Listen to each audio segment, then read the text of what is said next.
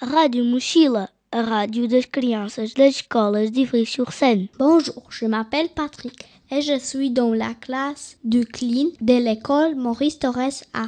Antonio vient de vous dire Radio Cartable, la radio des enfants des écoles d'Ivry-sur-Seine en portugais. Parce que grâce à Internet, on peut aussi écouter les émissions des radios cartables dans son pays, au Portugal. Bonne écoute à tous et à bientôt